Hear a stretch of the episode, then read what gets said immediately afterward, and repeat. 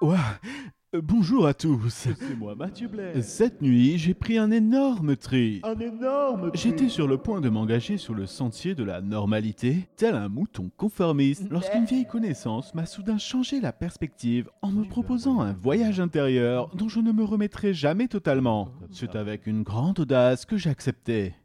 Je pris un délire que jamais je ne redescendu, toujours pas à l'heure actuelle. Car dans mon esprit aventure, je suis toujours à la recherche de l'ours blanc qui donne des claques. J'ai nagé dans le lac blanc de la pureté, et mon costume était tout trempé. Comment puis-je communiquer mes formations si Papa Ours continue à me scruter dans la forêt? La réponse est simple, je dois continuer à fuir. La peur n'est qu'une façon d'agir et d'accomplir toujours plus dans la jungle de l'être. Normalement, je dois sécher mon costume trop grand pour qu'il s'assortisse bien avec ma cravate trop petite. Si j'ai trop chaud devant le feu, je peux toujours me déshabiller et courir partout en criant pour retrouver le petit enfant que j'étais. Mais il est toujours plus sûr de s'enfermer dans l'énorme bureau en carton et de jouer avec l'agrafeuse de cristal.